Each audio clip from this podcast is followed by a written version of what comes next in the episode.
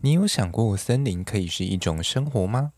每周五下午就让森林系 Podcaster 给你三分知识，七分故事，让你从生活发现森林，让你从森林探索生活。Hello，大家好，我是语音，欢迎收听《森林边缘》第三十七集《边缘星球频道》。历史上的大麻难题，迷幻、纤维，还是我全都要？你知道大麻除了拿来吸以外，还有其他的功能吗？那些我们在用的麻绳啊，还有麻布袋的原料也都是大麻吗？但是为什么这些麻绳拿起来吸，却看不到你家的祖宗十八代呢？我们今天啊，就要带各位从电车难题开始认识大麻驯化的过程，一边跟大家介绍一下你不曾认识的那一种大麻。那么就让我们准备开始吧。首先，让我们先看到电车难题的部分。相信应该很多人都很熟悉啊，是要让失控的火车撞上一群人，还是一个人嘛？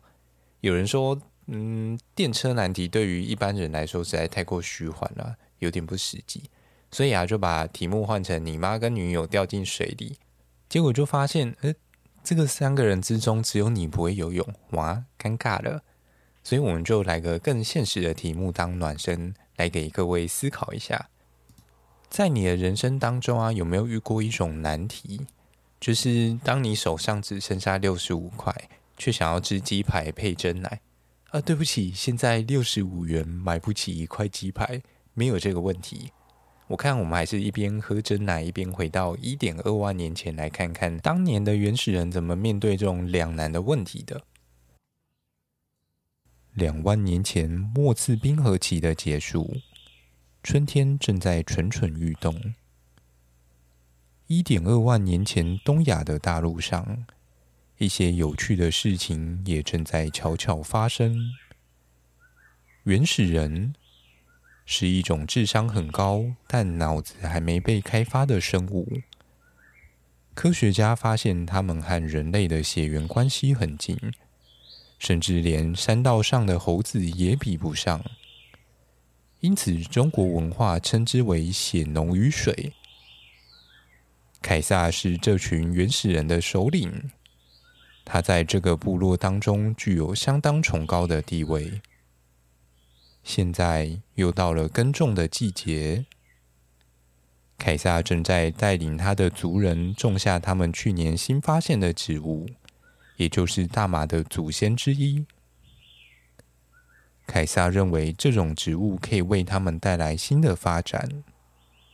这是大麻，它是我们的萨满巫师用来和祖灵沟通的重要工具。我们去年在无意间发现了这几株特别的个体，这几株个体在群体当中。展现出了特别的韧性，足以供我们搓成纤维，说不定未来可以做出不同的应用。凯撒和他的族人花了几年的时间，逐渐驯化出了不同品种的大麻。我们尝试着从那些野生的大麻当中。挑选出一些容易种植的个体，未来可以稳定供应我们的萨满巫师与祖灵沟通的原料。虽然我们发现当中有一些个体的效果没有一根小火柴来得好，所以我们持续挑选出我们喜欢的个体，将它繁殖。虽然不知道他们所说的小火柴是什么，但可以肯定的是，间谍大麻即将开启他新的旅程。更多丰富有趣的冷知识还在持续发生，请持续锁定边缘星球频道。那我们下星期……呃，不是啊。所以说呢，根据目前已知的研究数据显示。大麻目前的基因类型啊，可以大致分为四种。第一种是最接近原始的大麻，大致都分布在中国一带，也是目前推测大麻最有可能一个原生地。而第二类呢，则是纤维用的大麻，它只是分布在中亚到欧洲一带。第三种呢，则是具有药用功能的野生型大麻，它主要都分布在喜马拉雅山到中亚这一带。最后呢，则是人为栽培的药用类型，它目前主要都分布在美洲地区。就如同刚刚的凯撒观察日记啊，最原始的大麻本来就具有迷幻的效果，而且几乎分布在整个中国到喜马拉雅山的邻近地区。在一点二万年前呢、这些人工驯化的大麻开始和野生的大麻产生了分歧，就是由于这些新石器时代的早期人类，基于一些原因开始尝试驯化跟繁殖这些大麻。但最有趣的是啊，在距今约四千年前的时候，第二次的分歧开始产生了。凯撒一族仍然在东亚的土地上生活。这是凯撒二世，他最近对大麻有了新的发现。虽然我和凯撒相隔了八千年，但是我有继承他相隔千年的遗志。旁边的这片大麻是我们一族数千年来精心挑选过的，一边是纺织纤维用的，另一边则是祭祀用的。当年凯撒所看见的世界，已经快要在我手上实现了。但唯一的缺点是，纤维用的大麻似乎并没办法同时具有通灵的功能。我们很遗憾，就如当初凯撒说的一样，这些间谍大麻的效果没有一根小火柴来得好。但往好处想。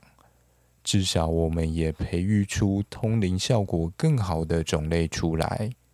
纤维用的大麻虽然没有通灵的功能，但是却随着许多的纤维制品一路向中东和欧洲传播过去。而通灵用的大麻，则是随着一些其他的作物被引进到了印度地区。研究学者认为，这次的基因分歧是有人刻意造成的。迷幻基因的缺失，让它丧失了迷幻的功能。但是缺失的真正原因，还需要更多证据来进行解释。大麻的基因类型，暗示了它不可告人的驯化过程。尽管还有很多谜团等着被解开。但节目还是必须要继续前进。下一集，我们的镜头将要前往史前的冰河时代，看这些冰河时期的物种如何随着气候的变化而呈现出在地理上的分布样貌。就让我们一起踏上冰河决疑之旅。更多丰富有趣的冷知识还在持续发生。请持续锁定边缘星球频道，我们下星期再会。